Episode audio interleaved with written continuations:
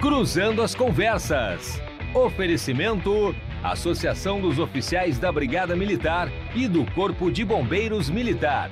Defendendo quem protege você. Muito boa noite, mais um programa Cruzando as Conversas.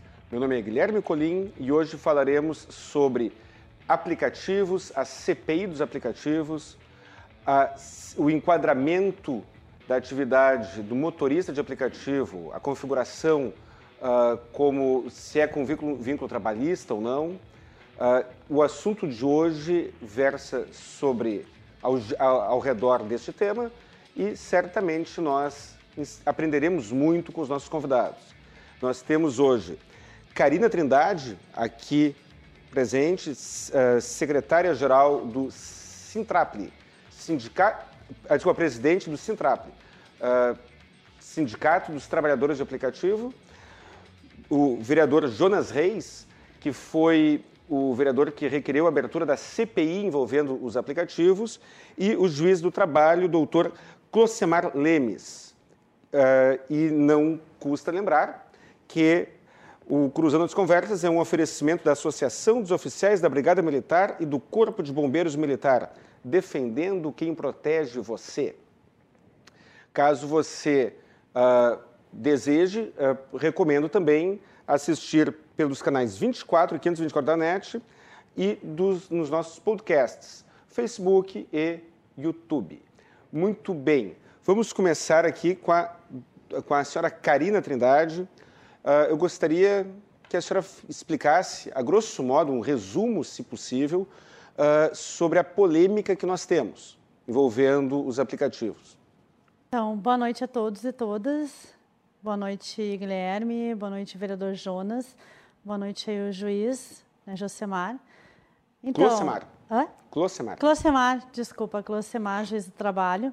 Então, a gente vem há um tempo, né, já uh, em conversas também com o pessoal do trabalho, né, juiz do trabalho, uh, no TRT4. Inclusive, a gente teve algumas reuniões aí no início do ano com os aplicativos, tentando um reajuste de tarifas, justamente porque os aplicativos vêm sendo explorados aqui na região de Porto Alegre, em todo o Brasil, na realidade. Né? Os motoristas de aplicativos vêm sendo bem explorados. E tem todo um discurso na volta de que realmente o Tribunal do Trabalho não tem como. É, as empresas defendem que não é um espaço de, de a gente conversar, porque ali não, a gente não tem vínculo trabalhista, mas tem, tem regras dentro dos aplicativos que realmente reforçam que a gente tem vínculo trabalhista e a gente tem realmente que defender essa bandeira. E, e a gente tem sido muito explorado pelos aplicativos e os reajustes estão aí, são reajustes muito fracos. A né? senhora teria como eh, exemplificar alguma dessas regras que. Então, é, quando os motoristas estão trabalhando, né, Vamos, vou dar um exemplo bem claro. Quando a gente é, aceita uma corrida, ou se a gente recusa muitas corridas que não são vantajosas para o motorista, uh, na questão de alguns aplicativos, é, se tu recusa três ou quatro corridas sucessivamente, a gente é bloqueada por meia hora, por 40 minutos, até 12 horas, e a gente fica impossibilitado de trabalhar. Recusa, por exemplo, Uh, muito curtas, muito longas, Independente. regiões de Pode ser por risco? região, né? Pode ser para a região ser uma região é, de difícil acesso, pode ser uma região é, é, perigosa de se trabalhar, região realmente complicada do motorista entrar e trabalhar, região de tráfico, como acontece muito aqui na região de Porto Alegre, região metropolitana. São regiões de que às vezes o aplicativo mesmo avisa que a gente não pode trabalhar naquela região, que, que são regiões que, que, que é ruim de trabalhar. Ou então também uh, aquela corrida ser uma corrida ruim, no sentido de ser 4 quilômetros para te pegar um passageiro, 5 quilômetros, uma corrida de 4 quilômetros para te fazer, isso é uma corrida de 7 reais para te fazer, e o, e o motorista, ele trabalha na gasolina, então não compensa para ele fazer uma corrida de 7 reais e andar 10 quilômetros, e ele tem que pagar para trabalhar. Então, são tipos de corridas que a gente rejeita, que a gente não consegue fazer. Seria mais fácil para um motorista que está mais próximo para pegar aquele passageiro e as plataformas elas não fazem esse tipo de limitação de quilometragem. Isso complica para a gente também. Isso é, é, um, é alguma coisa que a gente pode se gerar um vínculo também. E o, o sindicato tem, acredito, uma assessoria jurídica. Sim, sim, temos assessoria jurídica. E tem havido uh, um, alguma campanha, algum movimento de ajuizamento de reclamatórias? Sim, inclusive a gente ganhou uma uh, na data de ontem, né, para a reativação da plataforma de motorista que foi banido da plataforma. Uh, ele foi, eu não sei qual foi o motivo que ele foi banido, mas a gente entrou com a reclamatória, né, o nosso, nosso escritório entrou com a reclamatória, ganhou e a Uber e foi imediatamente para entrar é, a plataforma entrar com ele imediatamente, é, reativar ele imediatamente a plataforma, com a multa de 300 reais ao dia, se ele não fosse reativado na plataforma. Isso aqui em Porto Alegre? Aqui em Porto Alegre. Aqui em Porto Alegre, Isso, perfeito. exatamente, no tribunal daqui. Já voltamos a tratar, Sim, eu quero ouvir mais uh, o relato que, que, que, a senhora tem, né? Mas eu queria ouvir uh, uh, o comentário do doutor Closemar Lemes. ele já, já está disponível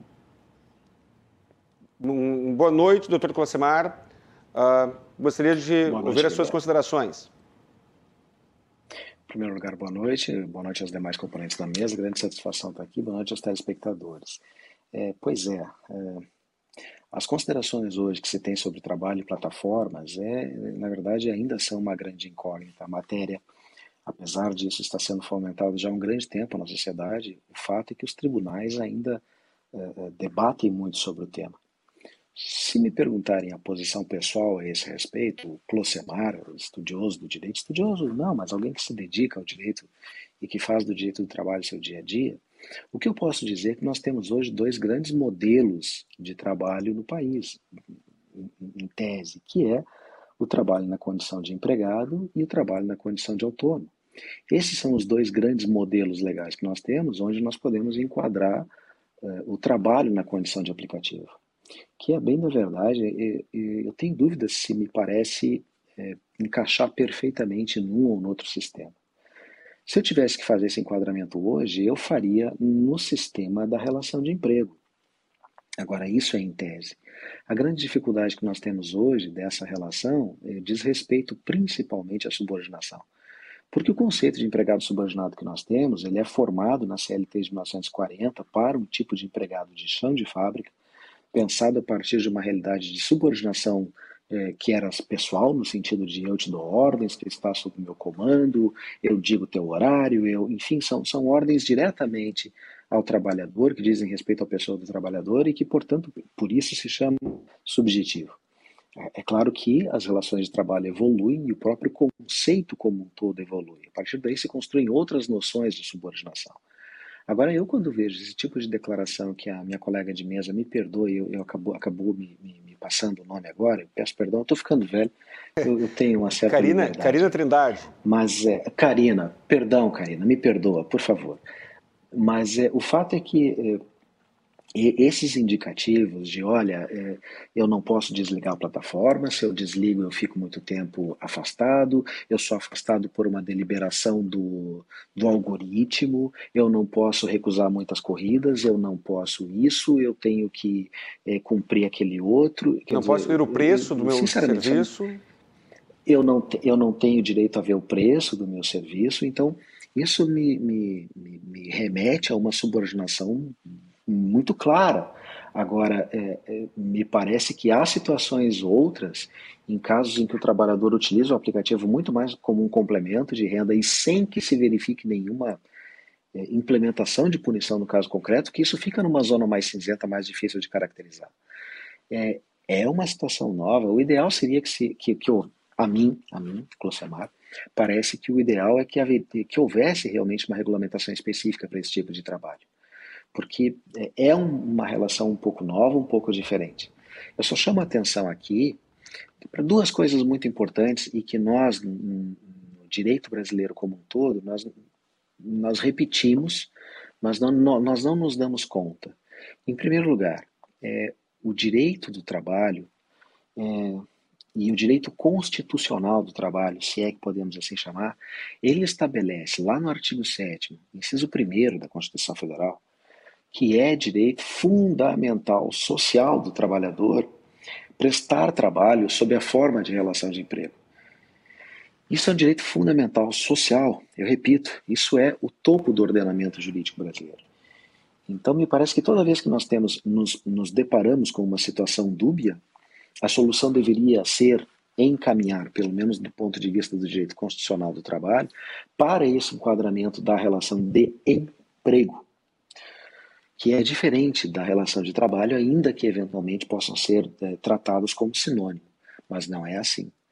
Um representante comercial trabalha, um taxista autônomo trabalha, um cirurgião plástico trabalha, enfim, há uma infinidade de trabalhos que são executados sob eh, formas outras que não a relação de emprego. A relação de emprego é um direito fundamental do trabalhador urbano e rural. É, doutor me chama outra atenção. Posso outra, interromper, que... doutor? Pois não, desculpa, perdão. Eu estendo, eu me estendo muito, fica à vontade. Uma provocação. O, o motorista de táxi, o taxista, ele também não pode escolher o valor do seu serviço. Ele, ele é sujeito a, a regras muito rígidas por parte da, da, da, Secretaria Municipal de Transportes, da IPTC, dependendo do município, uh, não sei como é a composição. O motorista de táxi aqui em Porto Alegre, ele tem um, uh, que observar um padrão de vestimentas. Os taxistas, os taxistas do aeroporto são obrigados a usar, por exemplo, camisa de abotoar, e se eu não me engano tem até a cor, tem que ser cor azul. Isso não é uma forma de subordinação? Qual seria, tecnicamente, na sua opinião, a diferença entre o motorista do Uber e o motorista de táxi, abstraindo é, é, é, evidente a condição de permissionário, né? Porque aí um tem a questão da permissão pública e o outro não. Mas qual seria a diferença entre eles de acordo com os conceitos trabalhistas? Do ponto de vista da execução, de ser, da execução do serviço, nenhuma. A grande diferença está no fato de que o motorista de, de, de táxi se subordina a uma regulamentação específica. Infelizmente, agora me foge o, o, o número da lei, eu acho que é Lei 6.000. Ah, eu não vou me lembrar, me perdoa. Mas o fato é que o motorista de táxi ele está sujeito a uma regulamentação específica que dispõe expressamente que este motorista não está sujeito ao vínculo de emprego quando ele trabalha na condição de motorista parceiro. Agora, note bem, é, se você procurar na jurisprudência, você vai encontrar um grande número de casos em que foi sim reconhecido o vínculo do motorista, não com a administração pública, o auxiliar e sim o permissionário, com o dono do veículo. Ah, exatamente. Há inúmeros casos de reconhecimento de vínculo daquela pessoa que trabalhava junto com o permissionário, é, ou porque o permissionário tinha mais veículos ou porque infringia alguma das disposições específicas dessa, dessa lei, que eu não me recordo o número. Então, sim, há vínculo de emprego. Eu costumo dizer, é, por exemplo, tá, fugindo um pouquinho só do tema, mas para ilustrar isso, qual é a diferença do trabalho do estagiário do trabalho do empregado? Nenhuma. Nenhuma. A diferença é que o estágio se destina à formação de um aprendizado específico. E isso só vai poder se verificar no caso concreto. A situação é muito similar entre o que nós verificamos do motorista empregado, do motorista autônomo, do motorista auxiliar, do motorista que trabalha na plataforma do Uber. A grande, o grande complicador do Uber é que ele pretende ser um intermediário entre o prestador de serviço e o tomador de serviço. É, é, essa é a, é, é a grande e, e, o, e, o, e o mais, né? Ele é um intermediário eletrônico, ele não tem a figura de uma pessoa, e nós do direito, quando nos deparamos com o algoritmo, nós ficamos em uma certa medida é, perplexos e sem saber exatamente como enquadrar isso nos diversos casos. Particularmente, repito, eu hoje, e justamente pela precariedade dos modelos que nós temos, hoje eu me parece que tendo, e, e veja bem, eu tenho todos esses cuidados porque é uma matéria realmente muito complexa e depende muito do que vai acontecer no caso concreto. Isso vai ser muito determinante. Não dá para adotarmos uma, uma fórmula geral e sair dizendo que é assim com tudo. Não, não é, o caso concreto vai ter determinismo, né? Essa conversa, ela provavelmente se prolongará muito ao longo dos próximos anos, ah, meses, sim. anos, porque sim. não há uma, uma definição. É, eu, eu, questiono também e não estou. O que nós temos, me perdoe. Pode falar, pode falar. Perdão, o que nós temos hoje, tá, são três ou quatro decisões do TST, que é a máxima instância trabalhista, dizendo exatamente o contrário do que eu estou dizendo aqui, que não há vínculo de emprego entre as plataformas eh, e, e, os prestadores de trabalho por plataforma. E isso é outra coisa que é importante nós notarmos. Eu tenho um colega que elaborou um livro, o meu querido colega Paulo Dornelles, eh, ele, ele ele trabalha isso muito bem, porque nós costumamos ligar o, o, trabalho em plataformas com os motoristas e entregadores. Não é só isso. Eu, eu posso encontrar quase que qualquer tipo de atividade no trabalho por plataforma. É, programadores, é, consertadores de roupas, enfim, as plataformas estão cada vez mais, as plataformas e algoritmos cada vez mais se inserem no mundo do trabalho e, e com essa pretensão de alijar a figura do empregador. É a uberização do trabalho. Como é que é? Pode... É, a gente costuma dizer Eu que é a uberização do trabalho. É, é. Infelizmente. Eu, eu, eu, não gosto desse termo, eu prefiro plataformização do trabalho. até, até porque a gente acaba fazendo propaganda para uma empresa é, específica. É, né? Mas de fato é. E o que eu vejo, eu não sei. A gente precisa lembrar que o direito do trabalho ele vem de uma realidade de exploração. O direito do trabalho surge em um momento de ebulição das relações sociais, de conflito de capital e trabalho, e ele vem, sobretudo, numa, numa finalidade maior de apaziguar uma sociedade que era na Europa, eh, na época a Europa industrial, que estava em efervescência. Quer dizer, olha, as classes dominantes se deram conta de que, olha, ou nós cedemos alguma coisa, ou esse negócio vai explodir.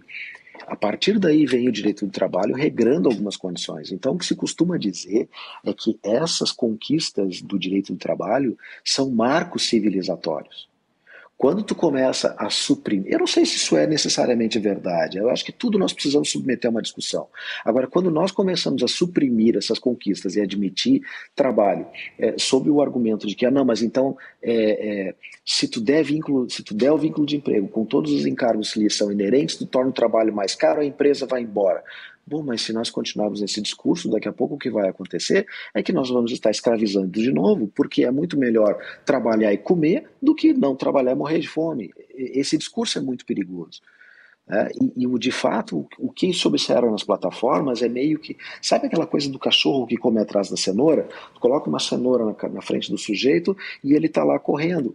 Isso hoje Considerando os valores que nós temos na nossa sociedade, a cenoura pode ser trocada pelo maior dinheiro, por, por ganhar mais dinheiro. E daqui a pouco o sujeito está lá trabalhando 10, 12, 13 horas em nome de receber mais. Só que isso tem um custo, nada é de graça, não existe um almoço grátis. Isso vai estourar em algum lugar, daqui a pouco tu vai pegar um motorista estressado, daqui a pouco é um acidente de trabalho, daqui a pouco é uma família que se dissolve, ele não acompanha mais o filho dele. É uma série de coisas Doutor que nós não tínhamos no passado e que hoje estamos vivenciando. Doutor Clossemer, eu sou o advogado do diabo. Né? Não eu, não sou, problema. eu não sou o Alpatino lá do, do filme, né? quem me dera, né? mas estou fazendo... É filme, por sinal. É um filme, excelente filme, um clássico. Né? Uh, vamos imaginar que estivesse aqui na bancada um representante de uma dessas plataformas e ela apresentasse o seguinte argumento, a seguinte proposta, ou melhor, vamos imaginar que uma dessas plataformas contratasse um de nós como uh, para dar uma orientação de como proceder. E aí então, digamos que o, o aplicativo uh, tomasse a seguinte medida: somente aceitarei motoristas que trabalharão para fins de complementação de renda por no máximo três ou quatro horas por dia. Digamos que fizesse isso. Né?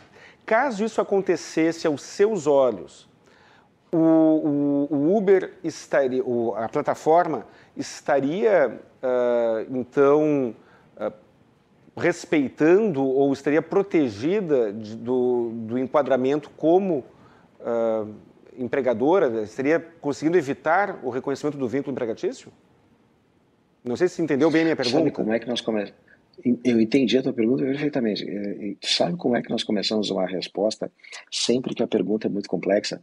Nós dizemos assim: veja bem, aí, dá tempo pra, aí tem um tempo para poder pensar, né? Exatamente, é, é, um tempo mínimo de raciocínio.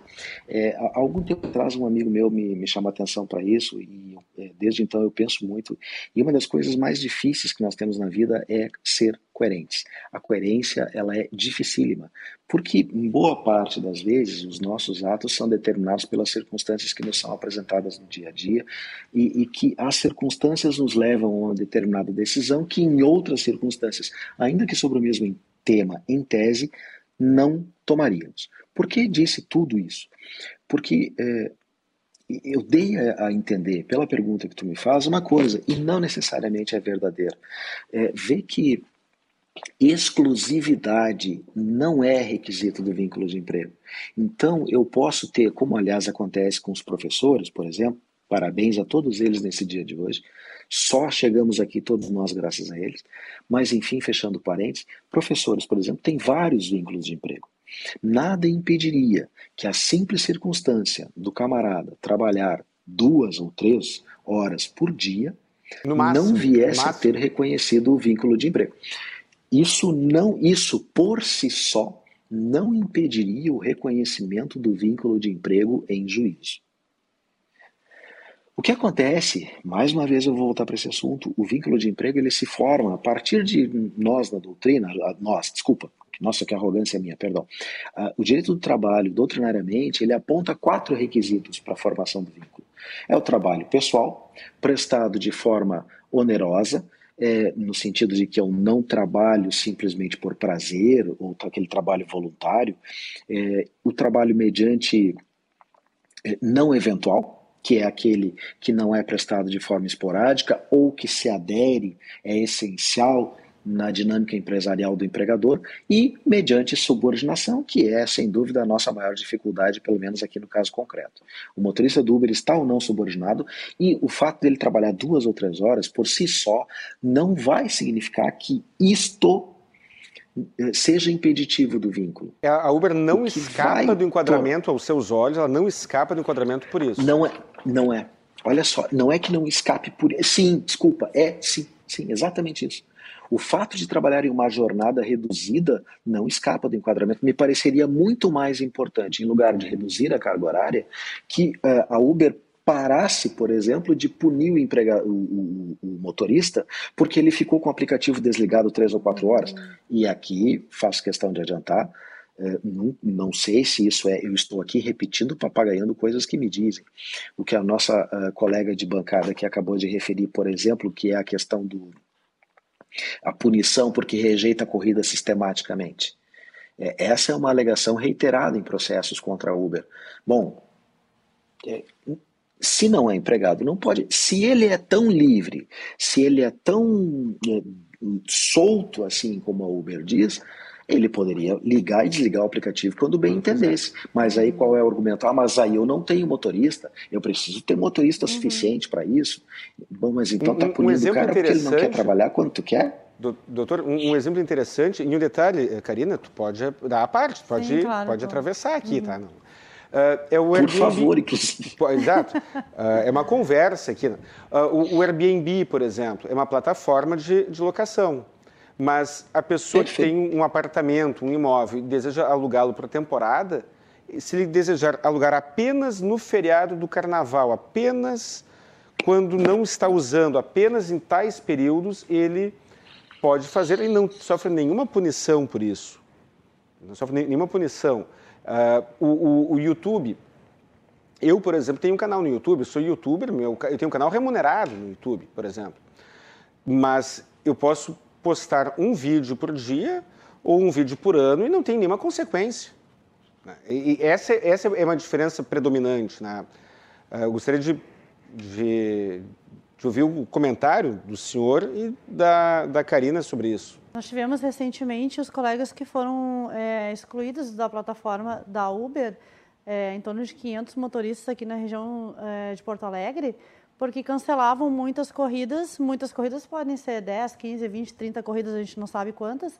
Eles foram simplesmente desligados da plataforma sem, é, sem a plataforma dizer é, olha, vocês, cance vocês estão cancelando muita corrida. Sem direito de defesa. Sem direito de defesa nenhuma, sem serem informados.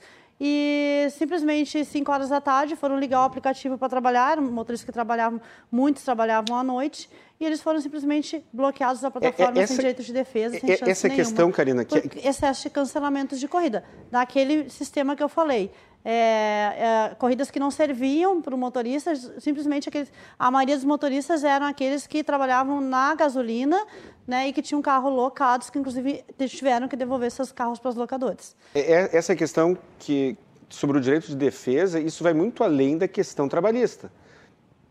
Mesmo uh, que não haja relação de emprego, e eu gostaria que o doutor uh, Clocemar me corrigisse caso discorde de mim, mesmo que não haja relação de emprego, o direito de defesa ele tem que ser uh, respeitado em qualquer relação. Independente da plataforma hoje, seja Uber, seja 99 Pop, seja qualquer plataforma, eles não dão direito de defesa para o motorista. Isso é lamentável.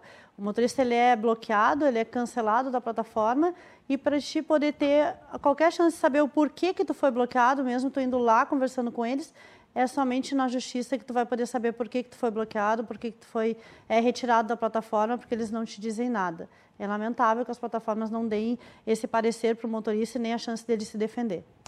Uh, doutor Colacemar, em, em 2010 eu fiz uma viagem para o Chile e, e os táxis lá no Chile, lá em 2010, não sei como é que funciona agora, lá em 2010, eles tinham tarifas variadas. Era um valor X, não sei quantos pesos a cada quilômetro e havia um adesivo no para-brisa do carro. Ou seja, naquele momento, pelo menos, o taxista chileno ele podia escolher qual era a remuneração por quilômetro. Talvez houvesse alguma, algum limite, um teto, um piso, eu não sei. Mas havia essa possibilidade. Caso o Uber, o senhor reparou que eu não desisto do cargo de advogado do diabo, né? Eu, eu, eu caio, mas eu caio atirando. Uh, imaginando... Eu só espero que eu esteja conseguindo ser o contraponto bom aí. Não, não, é claro que está. Mas assim, uh, imaginando que uh, o aplicativo consiga desenvolver uma ferramenta em que o motorista possa escolher o valor da tarifa, ele possa escolher algum critério, de modo que o, o valor da remuneração deixará de ser imposto e retirando as punições, neste caso, o aplicativo aos seus olhos estaria então uh, seguro uh, contra eventual enquadramento indesejado de vínculo empregatício? Olha, nesse momento, com a cabeça que eu estou te respondendo aqui hoje, ainda não. Eu não vejo a menor, mas não vejo a menor possibilidade de se reconhecer vínculo numa situação dessa mas a menor possibilidade. Vou te dizer mais, acho até que poderia manter. Eu hoje vejo que a grande falha é, é, da, da, da, Uber no trato dessa matéria é justamente impor, é isso que a Karina estava falando, é, de uma hora para outra, o algoritmo e, veja bem, não, não existe um mestre dos bonecos manipulando cordões em nome da maldade. Não é isso. É simplesmente uma forma que se encontrou de um mecanismo eletrônico obter maior ganho. Então, isso do, do ponto de vista é, computacional, se é que existe essa palavra, isso não tem problema nenhum, isso é maravilhoso. Agora, do ponto de vista humano, isso conduz a barbáries que nós vimos aí ao longo de dois, três séculos e que estamos, me parece, repetindo. Eu não vejo problema nenhum na prática do algoritmo. Agora, o que não dá é para usar o algoritmo para tirar o trabalho das pessoas. Não dá para usar o algoritmo para punir pessoas e querer dizer que essa pessoa não está subordinada. Isso para mim é o grande problema. Manter o valor da corrida, mesmo disse, os taxistas têm esse, essa, essa essa a, a, corrida do taxista aqui é tarifada, a passagem de ônibus é tarifada, é, existem uma a OAB tem uma tabela de honorários. É, quer dizer, a, tarifação do preço não é o grande problema. A tarifação do preço do trabalho. Nós temos o salário mínimo, que não deixa de ser uma tarifação de preço de mão de obra. A dificuldade que a Uber impõe a si mesmo, me parece, é enxertar em um contexto que já é nebuloso, que já é cinzento, essa prática de punições. Porque não venha me dizer que isso não é punição. Isso no meu, na minha formação de juízo do trabalho, na minha cabeça, no meu cérebro, isso não, não consegue encaixar. É, e, e, mais uma vez eu te digo, Guilherme, não, é, nota que é, é, o conjunto de fatores. Né? Tu me disse inicialmente, ah, mas se fizer tal coisa, e se fizer tal coisa e tal coisa, bom, eu não tenho dúvida que não. Não tem dúvida que não, não escapa. Que não tem vínculo, não tem vínculo, não, ah. não, não tem vínculo. Essa situação que tu me colocou de não estabelecer punição, de não estabelecer uma tarifação de preço, olha, para mim isso não é empregado.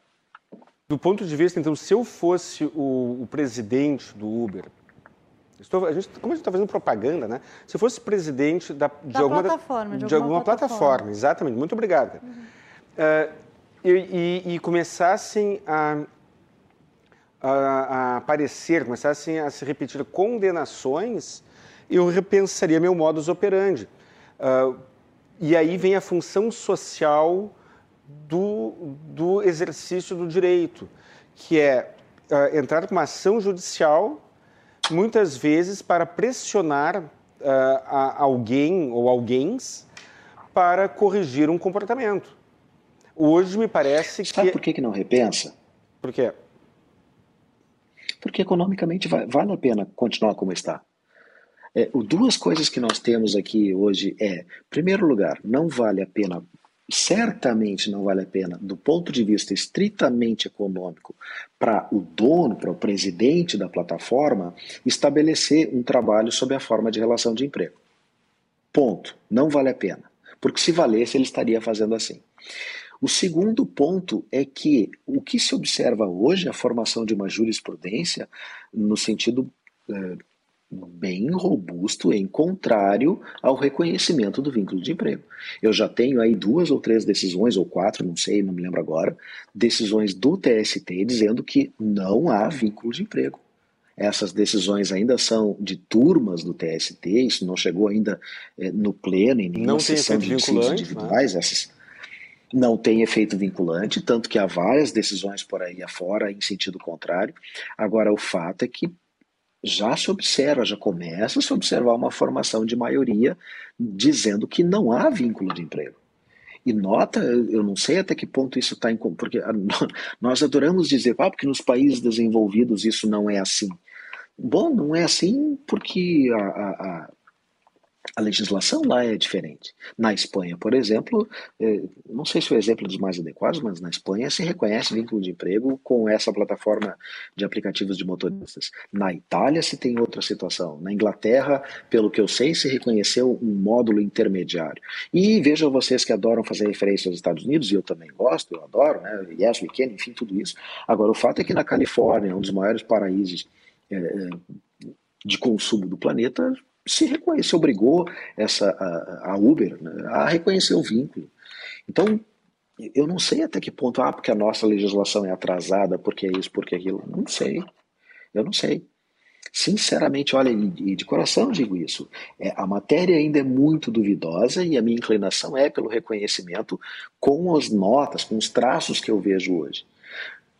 Independentemente de ser ou não vínculo de emprego, o o que eu mais tenho visto é que essa forma de prestação de trabalho, ela não tem se prestado muito a resolver problemas é, é, da sociedade, da economia social, da, da, da maioria tem, dos trabalhadores. Um o que eu vejo vai... é que essas pessoas se dedicam a isso como último, último ponto de saída. É a tábua de salvação. Doutor Colossemar, tem, tem, um assunto que é jurídico, não é trabalhista e é jurídico, e eu uh, gostaria de, uh, de ouvir a sua opinião e da e da, Cari, da Karina aqui presente, que não é trabalhista, mas é jurídico, que diz respeito ao conceito de concorrência desleal. Logo que o Uber, logo que a plataforma, desculpa, uh, começou a, a, operar, os taxistas, houve muito conflito entre, entre motoristas de táxi e motoristas de, de aplicativo. E um dos argumentos que os taxistas utilizam é parecido com esse, que é a, a tarifa do Uber é muito baixa, não, uh, não compensa a, ou muitas vezes não compensa, muitas vezes inviabiliza a, a própria atividade, mas para o consumidor é óbvio. Por que, que eu vou pagar 15 reais para ir de um ponto ao outro se eu posso uh, fazer uh, o mesmo deslocamento por 5? Do, do, consumidor é óbvio, mas até que ponto é socialmente, do consumidor pontualmente falando, mas até que ponto é socialmente, socialmente uh, salutar a prática de uma concorrência desleal?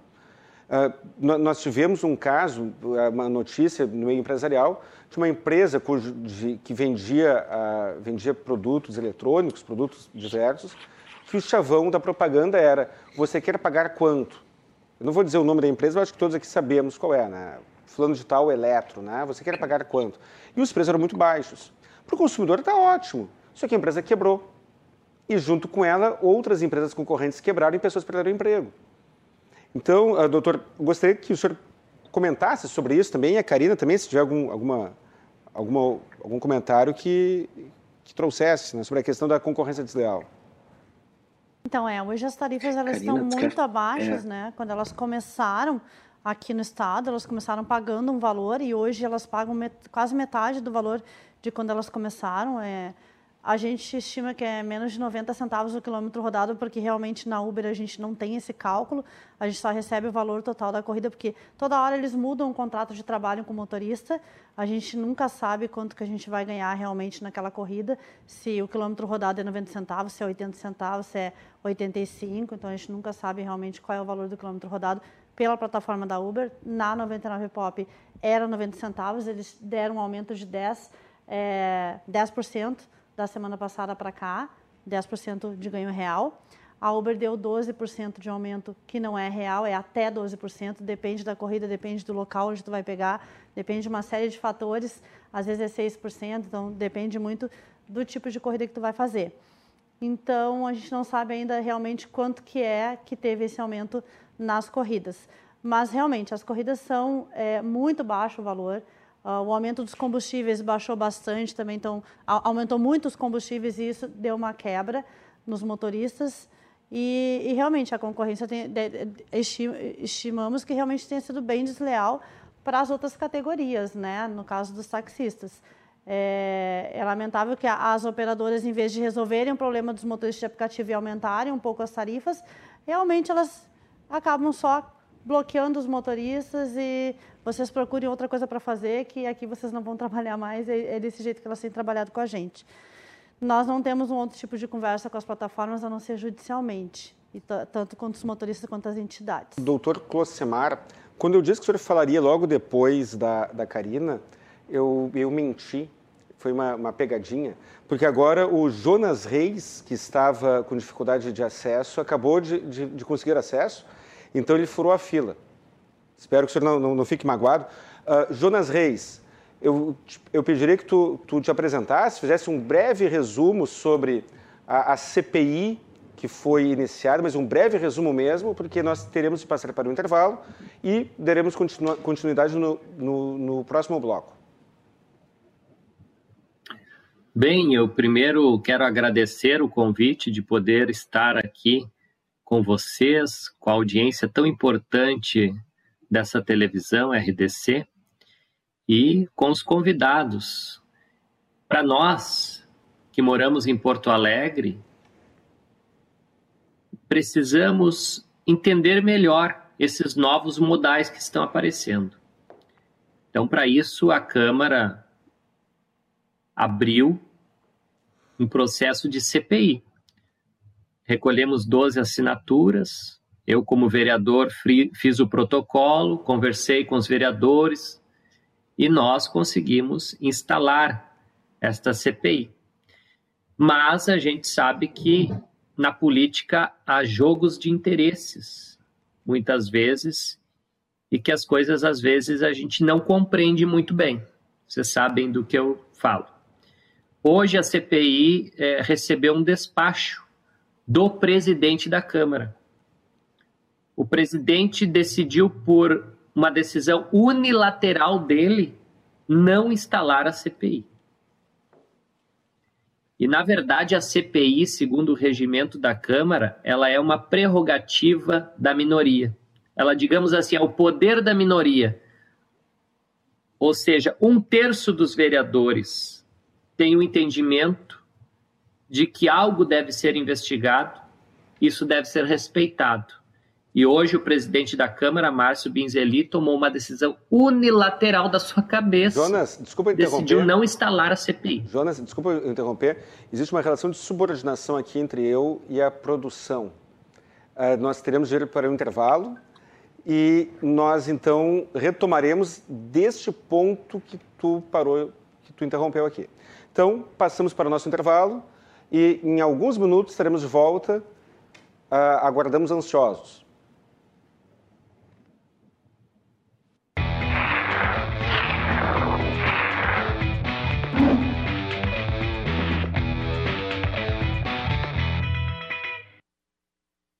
Vamos juntos reduzir o número de suicídios? Então perceba os sinais.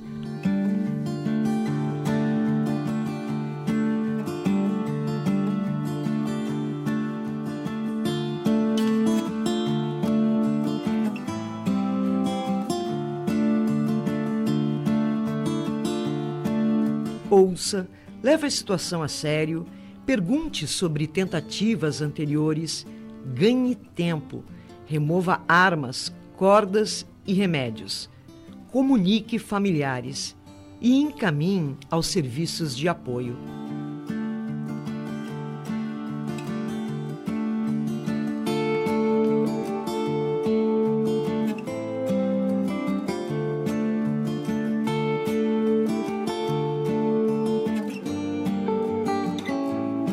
Azof BM, defendendo quem protege você.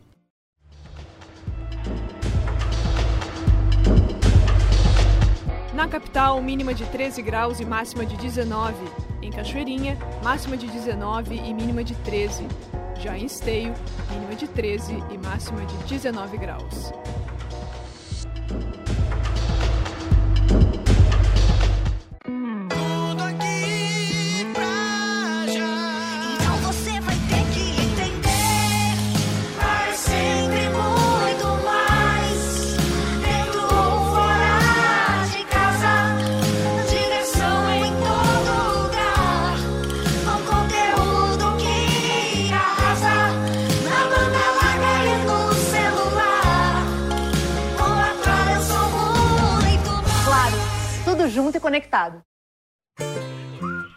O talento da família Silveira sempre foi produzir as melhores maçãs da região.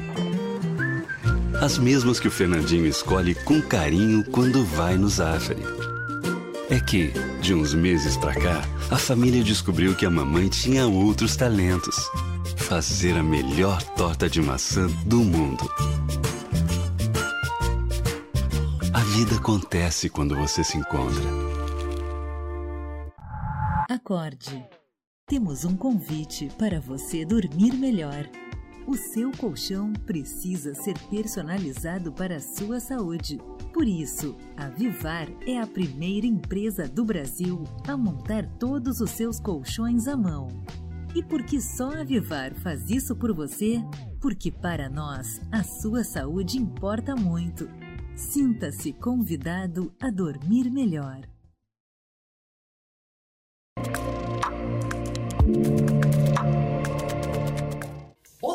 Eu sou Ju Flores e neste sábado vou estar com você às 10 horas da manhã. Estará comigo o Dr. Sâncio Rodrigues falando sobre saúde esportiva, Ellen Duarte, terapias alternativas e Camila Schmidt. Nós vamos falar sobre as tendências e as cores para o verão 2022. É aqui na RDC TV, às 10 horas da manhã. Eu espero você.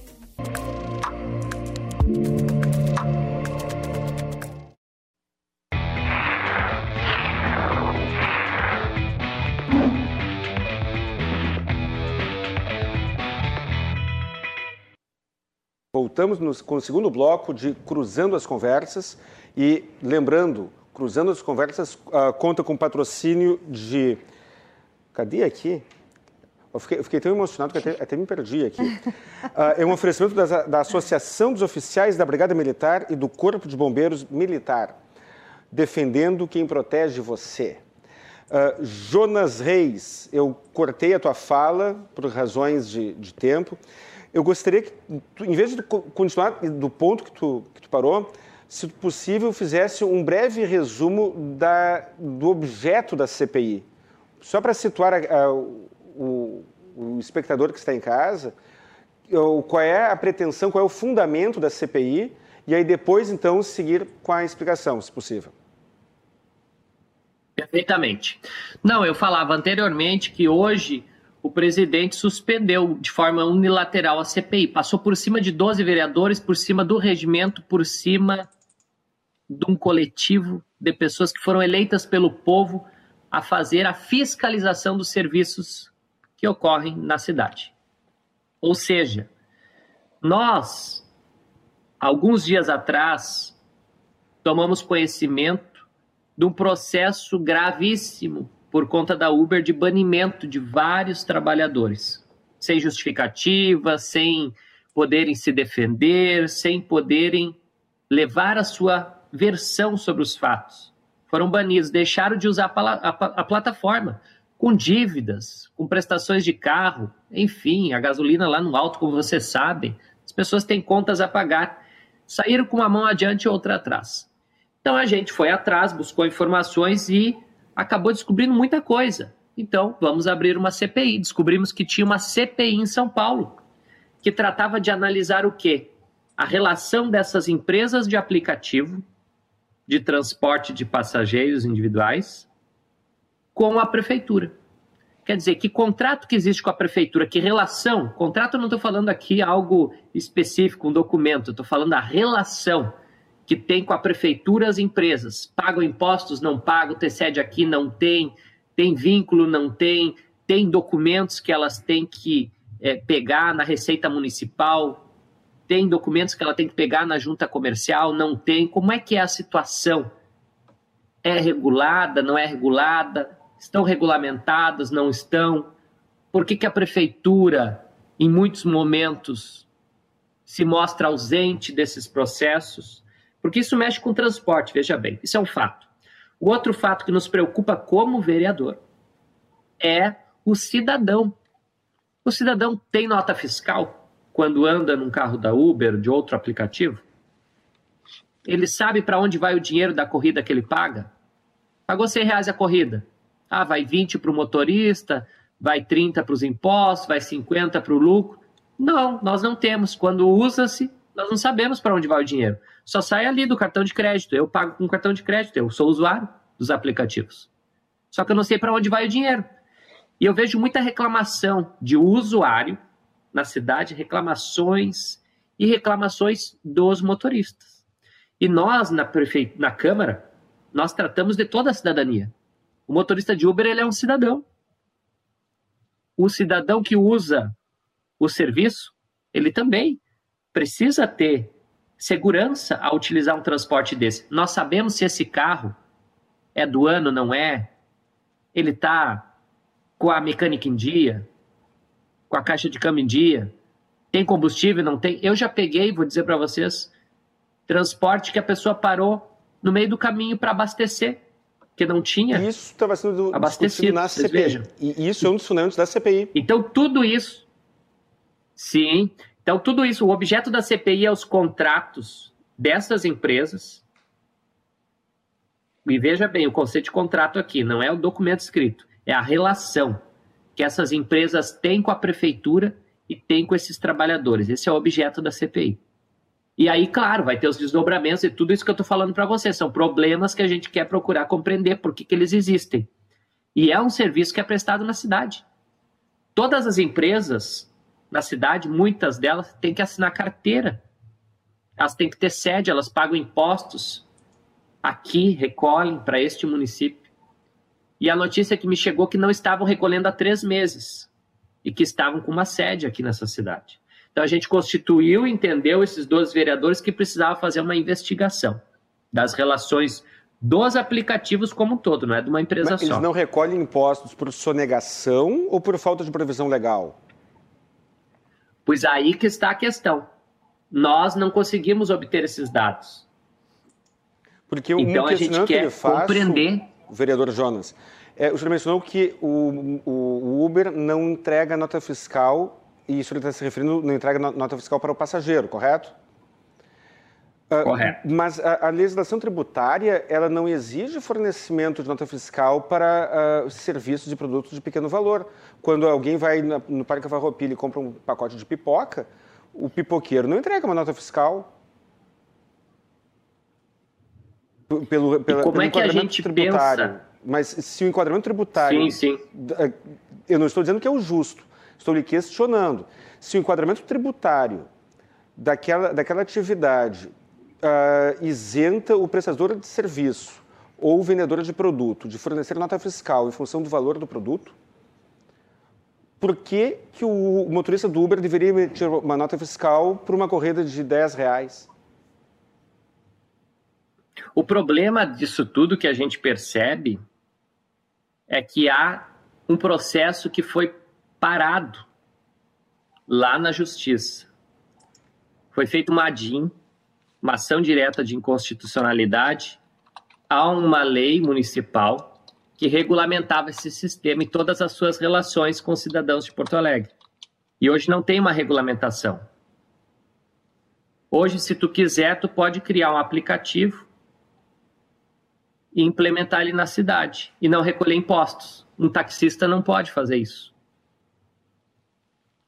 Então nós temos um problema social. Quais são os impostos e esse que problema o taxista social paga? Tem vários montantes. Quais, Oi, não ouvi quais são os impostos que o taxista paga? O taxista hoje ele tem uma relação com a PTC. Hoje ele tem vistorias que ele faz, tem taxas que ele paga, que aqui eu não, não consigo te especificar porque eu não sou perito no transporte nessa área. Sou professor. Hoje estou como vereador e a gente está numa aprendizagem constante em todas as áreas. Mas hoje o taxista tem muita dificuldade porque tem uma série de regras, tem uma lei específica para esse modal. E para os modais novos que vieram dos aplicativos, não tem um regramento. Na prática, o que, que acontece hoje? Essas empresas operam há mais de seis anos na capital e a gente, ao invés de recolher, por exemplo, impostos que a gente recolhia com o transporte de ônibus, as pessoas migraram para esse tipo de transporte e a prefeitura deixou de receber uma receita enorme que recebia dos usuários de transporte que fizeram essa migração. Então tem um problema. Criou-se um problema tributário na cidade. Eu não estou dizendo aqui de nenhuma forma que é ilegal. Agora, é um problema que nós precisamos nos debruçar. E a CPI, vendo que tem esses problemas, criou-se na cidade. O poder legislativo para que a gente debata e que todos os cidadãos possam falar. A, a questão, eu estou questionando aqui a, a, questão tributária, porque toda pessoa que trabalha e ofere renda, ela paga imposto de renda. O motorista de Uber, o motorista de táxi, o advogado, qualquer pessoa paga imposto de renda, ou, ou deveria pagar imposto de renda, dependendo, é claro, da, da alíquota da, da renda que, que apura. 28.600 reais por ano é a faixa de isenção. Se ganhar mais do que isso, já não é mais isento. No caso do, do motorista do Uber, se ele apurar um rendimento superior a 28.600 por ano, ele pagará imposto, não para o município, mas pagará imposto, correto? O, o, taxista, o, o, o taxista, a mesma coisa. Mas a, a taxa, o senhor mencionou agora que o motorista de Uber não paga imposto. Mas a taxa que o taxista paga não é uma contraprestação direta por um serviço que a municipalidade uh, forneceu, como a vistoria, por exemplo? E o taxista não tem isenção pois de é, PVA? Agora... O taxista tem isenção de PVA, não tem? O, o motorista do Uber, quando compra não um carro... Sei te dizer se tem ou não tem. O, o, o motorista de táxi tem isenção de PVA o motorista de Uber, quando compra um carro, ele não tem essa isenção. E eu gostaria que o senhor comentasse, então, um pouco sobre essa questão, se possível. Sim, então, assim, o que, que acontece? É, a ideia desta CPI, dentro dessa tua pergunta, não é que o motorista passe a pagar. O objeto da CPI, o problema não é o motorista. Veja bem, o motorista hoje ele é um cidadão que trabalha de forma precarizada, sem direitos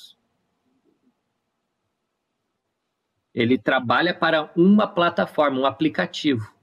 E muitas vezes não tem uma relação com o CNPJ direto. Não tem um contrato. É uma, a Karina pode ajudar a gente a debater isso, Por favor, porque é uma pode adesão. interromper, viu? Todos aqui podem interromper uns aos outros aqui. E também tem de forma unilateral o caso que aconteceu agora há poucos dias do banimento. E aí a gente pergunta: isso aconteceria com os táxis? Isso aconteceria com os trabalhadores, por exemplo, do transporte de ônibus? Eu, eu, eu, eu, gostaria, poderia Porque relo- perguntar, no caso do taxista, no caso do taxista, se ele for acusado de violência doméstica, ainda que uma, uma denúncia ah, f- que mais tarde venha se, se, se mostrar falsa, ele é afastado, ele tem o seu alvará de, de funcionamento ah, cassado sem direito à defesa. Isso, isso faz parte da legislação municipal. Eu, eu, eu como advogado, já defendi vários taxistas ah, envolvendo isso. Então, um taxista, ele é afastado, ele primeiro, em caso de acusação de violência doméstica, ele primeiro é afastado do trabalho dele, para depois ser apurado se ah, aquela acusação era verdadeira ou não. Não há direito de defesa nisso, no caso do taxista, para este, é, é para este tipo de acusação, pelo menos. Como é que o senhor vê a- a diferença entre esta situação e a do Uber? Quanto à questão do direito de defesa Bom, e é- o tratamento é- da, do- da é municipalidade situação- com o taxista, por exemplo. Me deixa, me deixa, me deixa favor. interromper só um pouquinho antes do, do, do meu colega vereador aí é, emitir a opinião dele. É, eu, particularmente, a situação, a, a grande diferença que eu vejo é justamente ligada ao teu questionamento, Guilherme, é que é, se o Uber quer propor uma forma de trabalho em regime de autonomia, não pode ele se arvorar certas eh, medidas disciplinares que são incompatíveis com a noção do que ele quer. É, a questão, o, o- problema, me parece, é não, não está na relação aí do Uber, como o Uber pode, aliás, desculpa, não está na relação de como o taxista pode ser punido, ao contrário. A questão é, por que, que o Uber, o motorista de aplicativo, tô- estamos de novo no- fazendo propaganda, enfim, vamos cobrar depois essa fatura, mas por que, que eh, o motorista de aplicativo, eh, se é autônomo, pode ser punido por quem, em tese, toma o seu serviço, ao passo que o motorista de táxi, que é autônomo, que se reconhece como autônomo, eh, recebe esse tipo de punição, tendo que pagar uma série de encargos. Eu acho que a, a temática que leva à concorrência desleal que tu suscitou ali, e eu faço questão de dizer que a minha concordância de português é de gauchês, não é do português nacional, mas o fato é que se nós começarmos a buscar mais uma vez essa teoria de que, olha, a competitividade no mercado justifica qualquer coisa, nós vai esfacelar tudo. Nós vamos, o, o tecido social ele fica esfacelado porque nós vamos continuar tirando sempre e cada vez mais dos mesmos que vão, por não terem eh, condições de exercer sua própria defesa, vão sempre e cada vez mais se sujeitar às leis desse mercado que nem, se, nem sempre eh, se sustentam como um fator de, de, de implemento, de melhoria da sociedade. É, se é para deixar o mercado regular tudo, tu pode tirar o direito como um todo.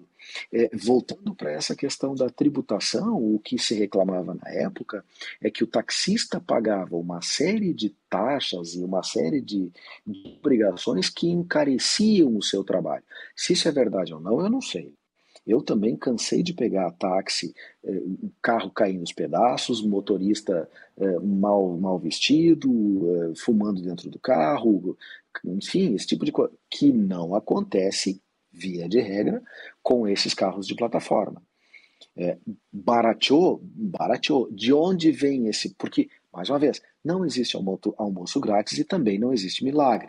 Se o custo está sendo repassado para o consumidor final a um valor bem mais baixo, se o, o titular da plataforma está ganhando dinheiro, e acho que ninguém tem dúvida disso, alguém está pagando essa conta. Quem é que está pagando essa conta? Doutor Closemar. Me parece que é o trabalho. Pois não. Doutor Closemar, 20 anos atrás, pouco mais de 20, não, 25 anos atrás, uh, eu, eu vi uma advogada, doutora Vrana, ela era especialista em direito estudantil, se eu não me engano, num programa de debate parecido com, com o nosso. E ela disse o seguinte: Deus queira que eu coloque a comida na, no prato dos meus filhos com o suor do meu rosto, mas que jamais coloque a comida no prato dos meus filhos, tirando a comida do prato dos filhos de outra pessoa. E aí eu ah, frase maravilhosa. Eu concordo, eu concordo. Eu me lembro ela quando ela, ela estava debatendo num programa com um nome parecido com esse, uh, em que ela, ela discutia a questão de honorários, de, de cobrança por serviços em geral. Né? Então é aquilo. Uh, que eu consiga trabalhar, que eu consiga sustentar a minha família, mas que o sustento dos meus filhos não implique o, a, a, escassez de recursos dos filhos do, do outro. Né? E, e, esta corrida de cinco reais, seis reais, que é muito agradável para nós consumidores pagarmos, ela tem um preço para nós lá na frente. E aí uh, eu, é, uma, é uma provocação que eu faço, eu queria 30 segundos de cada um da mesa sobre isso. A concorrência desleal e a, e, e, os danos de longo prazo. Uh, tem taxistas, que existe uma rusga entre taxista e, e motorista de Uber, que chamam, eu, não é para ofender, mas é, eu estou repassando, estou fazendo uhum. fofoca no ar, Sim. que chamam o motorista de Uber de cupim de ferro, porque ele trabalha muitas vezes sem condições de fazer a, a reposição do carro tão baixo que é a remuneração que o Uber paga poderia 30 segundos, um minuto de cada um da mesa para comentar sobre deixa, isso? De, de, deixa eu começar e, e, por favor, como eu falo demais, tu me interrompe, tá, Guilherme? É, muito rapidamente, bem dentro da linha do que a tua professora, é, é da, da, da, advogada, mencionou, é, esse custo sai de algum lugar. E esse custo sai da sociedade como um todo. Nós precisamos entender que nós não vivemos numa bolha. Essa coisa do individualismo, do, da meritocracia, da, da, do American Way of Life, vai sair de algum lugar. Quando eu tiro oportunidades de trabalho, quando eu falo trabalho, é trabalho decente. Né? Eu tenho que enxergar que amanhã ou depois eu estou não estou justificando nada, por favor, não me acusem disso. Agora, eu preciso enxergar que essa sociedade esfacelada, esse jovem trabalhador, esse jovem em idade é, produtiva, ele vai alocar a mão de obra em outro lugar onde pague melhor. Eu tenho, eh, nas várias vezes que eu sou chamado a falar com o pessoal da academia, eu tenho dito: olha, não reclamem do tráfico de drogas. Porque você botar um pobre, um, mané de 17, 18 anos atender atrás do McDonald's naquelas condições, desculpa, falei o nome da lancheria, mas em uma determinada rede qualquer de supermercado que seja, é, recebendo ofensa de cliente mal-humorado, recebendo ofensa de chefe, disso, daquilo, tendo que trabalhar da maneira como eles trabalham, em situações difíceis, para ganhar, sei lá, 900, mil, 1.200 reais por mês, quem de nós aqui está disposto a isso? É, Aí tu coloca para esse mesmo cidadão trabalhador, olha, tu vai ali, vai traficar, vai entregar sei lá o que, aviãozinho, vapor, sei lá, ganhando 3, 4 mil reais uh, por dia. Aí você quer criticá-lo por isso? Você quer criticá-lo por essa escolha? Não seja hipócrita. Os atos que você pratica na sua vida civil voltam para você. De alguma maneira. É exatamente isso que tu, que tu acabou de dizer, Guilherme. O, o custo vem. E esse custo ele é formado ao longo de décadas de processo social degradativo. É, é uma sociedade que vem progressivamente se degradando. E essas mesmas décadas é, constituem o tempo necessário para que depois se possa atingir um patamar civilizatório adequado para que todo mundo possa conviver em boas condições. É, é bom é e pode ser bom para todo mundo. Agora tem que tentar dividir melhor esse bolo. Karina. Obrigado. Então, a escassez de emprego, né, de emprego na, no, no mercado de trabalho, fez com que os motoristas procurassem uma alternativa. Muitas pessoas, tanto que a gente tem, é, a gente tem arquitetos, a gente tem advogados, a gente tem muita gente formada trabalhando de motorista de aplicativo que pegaram o seu carro e foram para a rua trabalhar para poder sustentar um suas B. famílias, como um plano B. Não só para complemento de renda, para poder sustentar suas famílias, continuar tentando levar o sustento para casa. E é justamente por isso. é, não é vergonha trabalhar de motorista de aplicativo. Eu trabalho só como motorista de aplicativo. E, mas a gente quer ter, é, trabalhar com, uh, ter um, um, mínimo ali de, de, de direitos né, Na, nessa profissão. Então a gente quer continuar trabalhando, mas com mínimos de direito é uma profissão boa, é, eu gosto de trabalhar como motorista aplicativo, mas eu quero ter um pouco de direito também. Não quero ser somente explorada como as plataformas estão fazendo. Então, é, é isso, é continuar trabalhando, sustentando a minha família como motorista aplicativo, mas quero ter também direitos e não só deveres que as plataformas me impõem. Jonas. Então, é, a gente discutia anteriormente vários fatos, mas o que, que nos preocupa como parlamento são as relações que se estabelecem comerciais na cidade. Qual é a lógica delas? Como nós podemos fiscalizar os serviços que são prestados na cidade? Hoje, qualquer estabelecimento comercial, ele recebe uma fiscalização do município. E a Uber? E as outras empresas? Não vamos tratar Uber aqui, não vamos personalizar. Mas essas empresas, qual é o tipo de fiscalização? Hoje, se eu, vereador, quiser saber a condição dos carros, eu não tenho como. Não tem um lugar onde os carros estão estacionados que eu vou verificar essa condição. Eu, se quiser saber a condição dos trabalhadores, estão trabalhando 12 horas, 18 horas, não seria perigoso um usuário entrar num carro com um trabalhador que está 18 horas trabalhando sem parar? a vida do cidadão não estaria em risco? Digamos uma viagem de 40 minutos, sobe e desce, que a gente sabe que Porto Alegre tem muita sobe e desce, né? Não ficaria perigoso? Se esses carros, alguns, digamos, não tivesse com os freios bons numa descida, uma pessoa com 18 horas de trabalho, daqui a pouco pega no sono. Vocês sabem como é que funcionam os motoristas de caminhão no Brasil, né? Muitos deles hoje, para conseguir garantir renda no valor caríssimo do diesel, eles estão dobrando a carga horária. Muitos estão largando um veículo e pegando outro. Porque vocês sabem, né, que tem um sistema que controla os caminhões. Então tem gente que está pegando um caminhão e largando outro. Está trabalhando muito mais do que 12 horas corridas. Não está fazendo intervalo. Então tem toda uma problemática que se cria e são cidadãos da cidade, que são os motoristas que ficam em risco e que são também os usuários. E é um transporte não regulado. Então, a nossa preocupação maior nisso tudo é que não se interrompa nenhum tipo de serviço, nenhuma lógica que vem para ficar. Não é isso. Agora, como a gente, dentro da vida dos munícipes, pensa e pode aperfeiçoar os sistemas? Eu, por exemplo, eu trato muito da assistência social no município. Quando tu bane 500 pessoas, elas não têm mais de onde tirar renda, sabe onde elas recorrem, muitas delas? Na assistência social. Então, às vezes, uma coisa que parece ser uma solução pode se transformar num problema. Enfim. Existe uma questão que é a falta de poder de negociação, em que um lado da negociação uh, não tem muitas alternativas ou tem nenhuma outra alternativa ou tem poucas alternativas e aí uh, o lado mais forte uh, obtém benefícios disso. Né? E, e este é o argumento, isso que eu falei agora é o contraponto à postura que muitos apresentam, que é aquela, mas se está ruim, por que não larga? já deve ter ouvido falar Sim, sim, muito. Se tu, tá ruim, se tu acha ruim, por que não, não, não, não larga? Mas, Mas a questão é que contexto, não é só né? o porquê que não está ruim, é que está ruim a gente quer que melhore, né? A gente quer trabalhar com dignidade, como todo e qualquer emprego.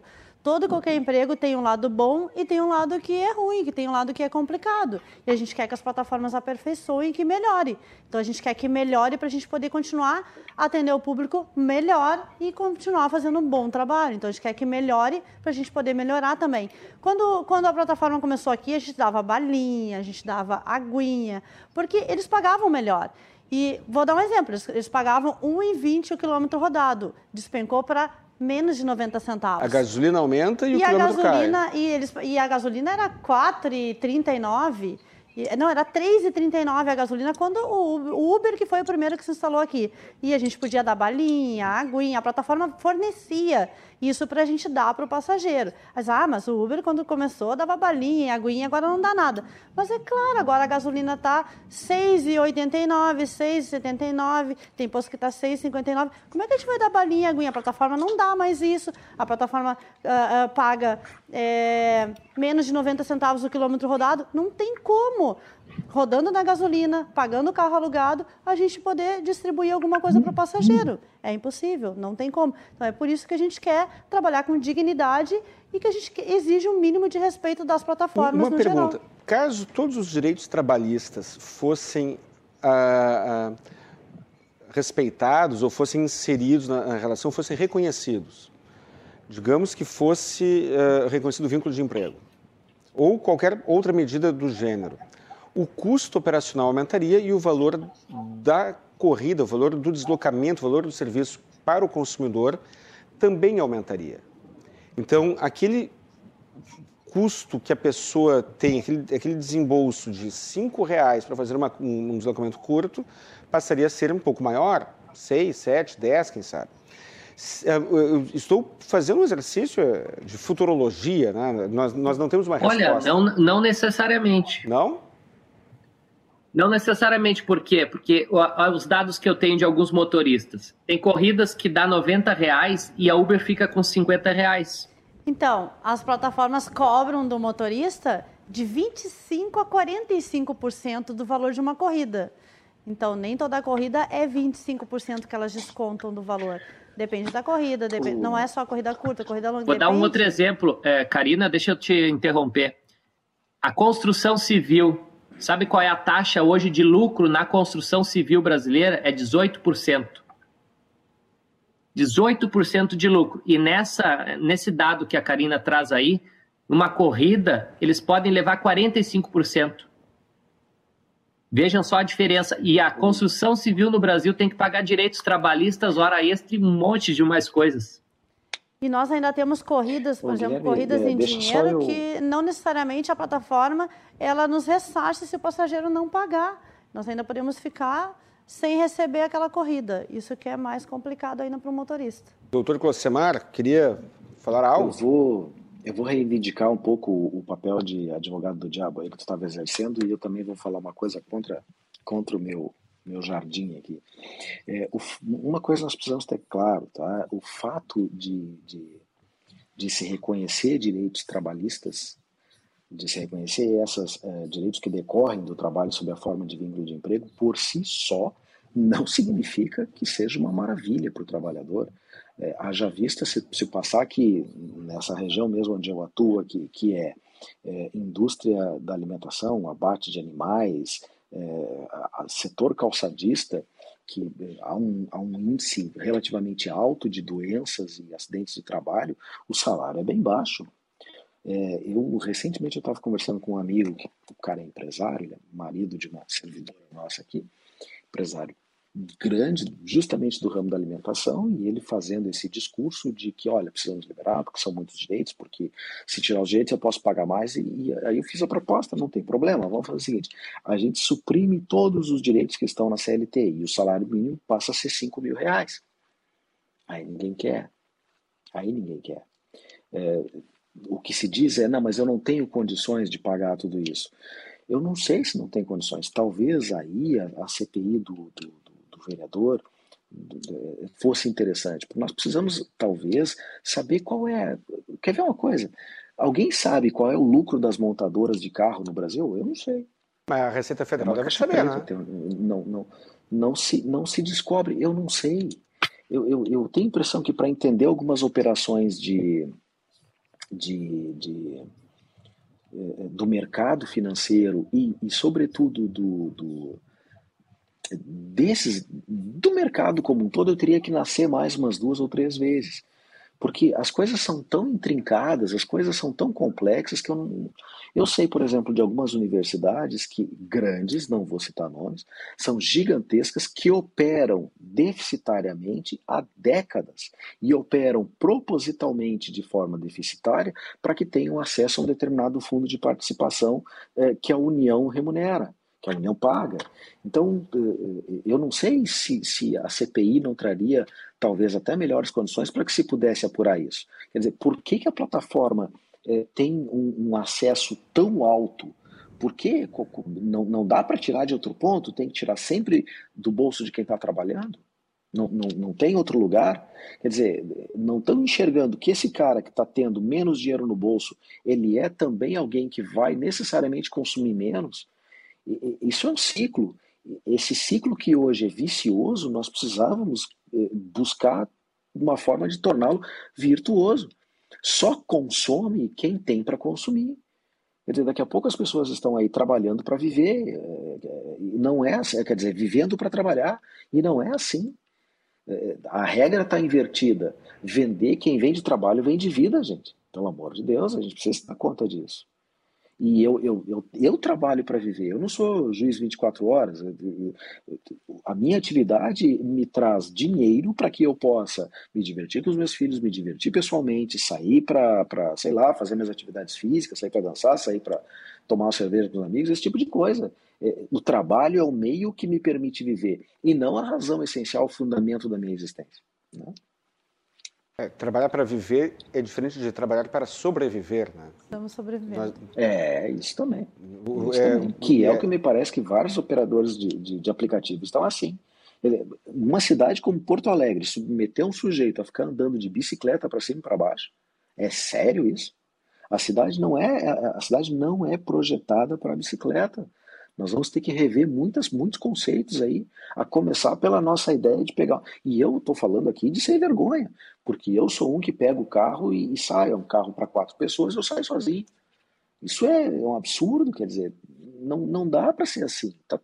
Só que é nesse contexto de está tudo errado que se insere essa plataforma. E dentro de uma ideia de que, olha, vamos ganhar a todo custo, porque barateando nós ganhamos. Só que isso tem um custo humano e ninguém para para pensar. Quanto é que custa um sujeito atropelado, já que a ideia é custo? Quanto é que custa o camarada que foi atropelado ali no cruzamento do Oswaldo Aranha com a, com a com a Venâncio Aires e, e, tem que usar o SUS, tem que usar um leito de SUS, fica num, numa situação de, de, é, de, de, CTI durante, sei lá, deu quantos dias. Qual é o custo disso para a sociedade? Para o INSS? Isso precisa ser também. Quando ele paga para o INSS? Quando ele paga é o INSS? Né? É, é que, é, cara, o INSS somos todos nós. Sim. Ainda que ele não pague para o INSS, se esse camarada chegar lá no pronto-socorro, vão dar assistência para ele. Isso não é de graça. Esse custo é de todo Porto Alegrense.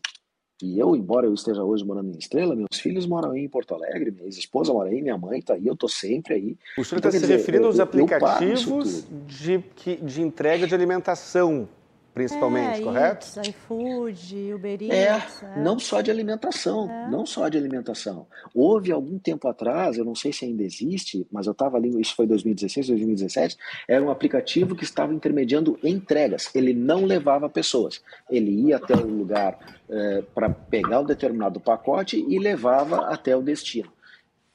Isso é um aplicativo de entregas, não necessariamente de, de sei lá. Né? O, que, o que eu vejo é que as coisas estão cada vez mais difíceis para quem trabalha.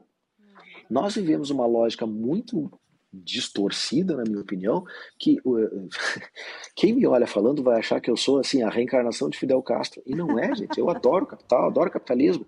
Tá? Eu, eu, eu, queria ser um capitalista, mas não sou, eu vivo do meu trabalho. O que eu tenho é o meu trabalho. E é por isso que eu defendo o trabalho. É, e é a grande maioria dos cidadãos.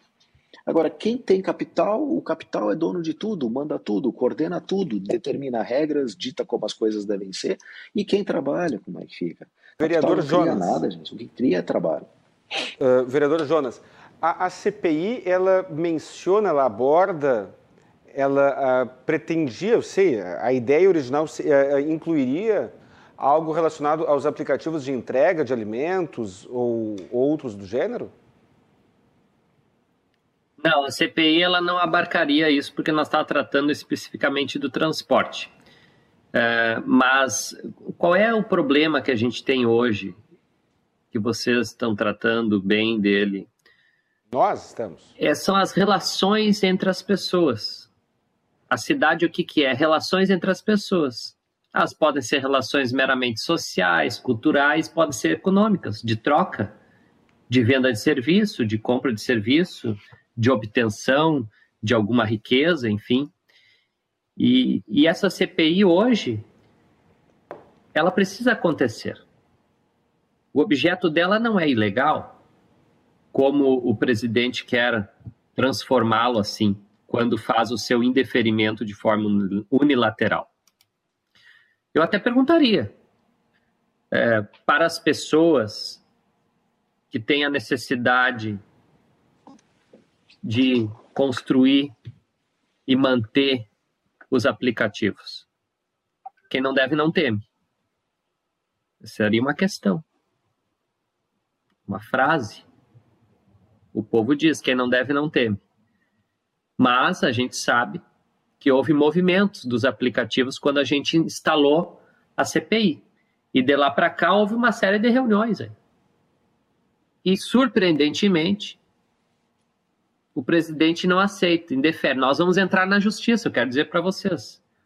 Nós vamos buscar, sim, mandado de segurança para que essa CPI aconteça, porque ela é, deve ser a voz da minoria. Se 12 vereadores, um terço da Câmara, acha que tem que discutir esse modal, e eu quero dizer para vocês, os ônibus cada vez mais perderam passageiros. Hoje a prefeitura tem que passar passou esse ano 60 milhões de reais para as empresas de transporte de ônibus na capital. Porque elas perderam passageiros, por que, que o dinheiro do meu imposto vai, vai, para a empresa privada de ônibus? Por que, que, eu tenho, por que, que o dinheiro do meu imposto, eu contribuinte, uh, subsidio uma empresa de ônibus? Você vê, bom, isso é uma, foi uma decisão do prefeito, não foi minha, viu? Não, não, não Mas o prefeito decidiu pegar o dinheiro do imposto é, eu acho que está com delay, Sim, né? eu... É, eu tô com um delay ruim aqui. Mas é, eu jamais faria isso. Pegar o dinheiro e colocar numa empresa. Bom, ele entrou, ele fez uma licitação, ele entrou, ele tem que prestar o serviço, não está dando lucro, ele pula fora, abre para outro. Mas não foi isso que aconteceu. Aconteceu eu, todo eu, eu um jogo, uma queda de braço. Eu vou, eu vou, eu vou provocar. Até entendo, eu até entendo. Eu, eu, vou provocar. Eu acho que o que acontece. O prefeito aí, anterior queria taxar os ABB para isso? É que eles estão. Eles estão é, as empresas de ônibus entram em um nicho populacional que o, o, a, a, pobreza, a carência dessas populações é tão grande que sequer as pequenas corridas de aplicativo eles têm acesso. Né? Então eu acho que é, é a, a, opção, e eu não estou justificando nada, eu particularmente sou contra investir dinheiro público em companhias privadas, agora a, a opção do Executivo Municipal talvez tenha sido no sentido de, olha, já vai garantir o serviço. dinheiro eu perco este serviço. Mas eu, eu questiono que uma, assim. uma coisa, eu sou... Mas aí pro... tem um problema, quer ver? Aí não discute os modais novos. Tu vai empurrando o problema com a barriga. Deixa os aplicativos por aqui e eu vou botando mas, dinheiro lá. E tu não Jonas, faz o grande debate do transporte, da mobilidade urbana. Mas, vereador Jonas, quanto a, a, ao fomento ao emprego ou ao trabalho, né? Trabalho pode ser independente de ser emprego ou atividade autônoma. Um ônibus, muitas vezes, superlotado, e eu me lembro quando eu ia para a PUC de ônibus, o, ali na Ipiranga, às vezes, era desumano o, o, o transporte. Nós tínhamos dois, dois duas pessoas uh, gerando emprego para duas, duas pessoas naquele momento. E é claro que tinha, uh, numa empresa de ônibus, não é só motorista e cobrador, é evidente que não. Mas nós tínhamos poucas pessoas trabalhando para transportar 100 pessoas onde cabia 50. Se hoje as pessoas, aqueles, aqueles alunos de classe média, classe média baixa, classe média alta, classe média, aqueles alunos que trocaram o ônibus por Uber, se todos eles, ou aqueles todos que estão pegando Uber, eles estão fomentando o trabalho para quantas outras pessoas? Um ônibus é um Bom, motorista é uma... e um cobrador. 50 passageiros. 50 passageiros que trocaram o, o ônibus pelo Uber Não são 50 motoristas de Uber que estão ganhando mal, mas que não estão ganhando menos do que o motorista e o cobrador? Essa tua questão é muito interessante, Al. Muito boa essa questão. Por quê? Porque, na verdade, isso é o debate sobre mobilidade urbana. É o conceito de sociedade que a gente tem. Imaginem 100 carros, vamos pensar 50 carros. Um, cada um desses cidadãos, passageiros, em 50 carros enfileirados na Ipiranga. Que hora eles iriam chegar na PUC? Eu quero eles chegam, e não isso, falando isso já 50. acontece, né? Claro, claro. Hoje nós temos um problema de mobilidade mais crônico que antes, sem sombra de dúvidas. Um dos fatores, não sei o percentual de impacto disso, é os aplicativos, mas tem outro que também é a cidade não reduplicar as avenidas, não pensar outros modais, trem, metrô, enfim, aeromóvel. Esse problema que tu traz é muito interessante por quê? Porque o cidadão hoje ele está tendo, ele está tendo o direito de escolher entre ir no carro, pagar um pouco mais, ou esperar na parada um ônibus demorado, vai vir lotado, Ser sem parada. com um monte de problemas. Ser assaltado na parada. Exatamente. Isso é muito interessante. Só que esse debate a gente pode, inclusive, fazer ele na CPI. E a partir dele gerar novas leis. Fazer a regulamentação Pessoal. desse novo modal. Eu, por exemplo, sou favorável a esse novo modal dos aplicativos. O problema é que ele está bangu, ele não tem uma regulação pública. Ah, nós estamos indo para o um intervalo que Não dá agora. para ser simplesmente retirado, que é é- isso tem um impacto ambiental muito grande, tá? É, são 50 pessoas eram transportadas em um veículo. Hoje nós temos 50 veículos transportando 50 pessoas. Sim, e, e qual é o peso é, ambiental disso? Doutor Closemar, seguiremos. Jonas, Karine também. Karina também. Ah, no intervalo, um, um tempinho aqui para pesquisa, para ir para o Google buscar informações. Eu pergunto, vereador, pergunto para o próximo bloco, qual é o salário médio, caso o senhor saiba, é evidente, qual é o salário médio de um cobrador e de um motorista de ônibus? E depois eu perguntaria qual é mais ou menos a renda média de um motorista de Uber, para que nós possamos, em alguns minutos, ah, dar andamento nesta questão. E temos agora um intervalo para procurar material aqui no, no Google, procurar pesquisar informações, ligar para os universitários. Até o próximo bloco.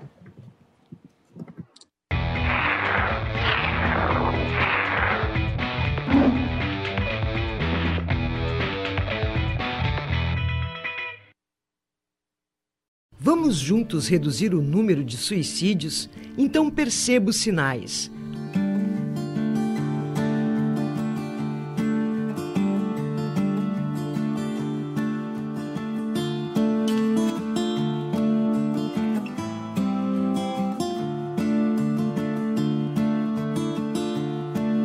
Ouça, leve a situação a sério, pergunte sobre tentativas anteriores, ganhe tempo, remova armas, cordas e remédios. Comunique familiares e encaminhe aos serviços de apoio.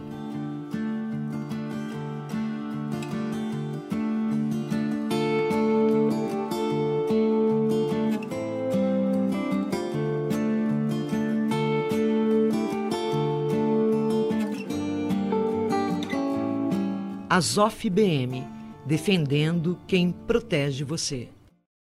Grupo Galeazzi, líder no segmento de distribuição de metais não ferrosos e aços inoxidáveis. Amplo e variado estoque para pronta entrega de cobre, alumínio, bronze e aços inoxidáveis, disponibilizados nas suas mais elaboradas especificações. Agilidade no atendimento e tradição de um grupo com mais de 50 anos no Brasil. Galeazzi e Martinox. Nossa maior força é a sua confiança.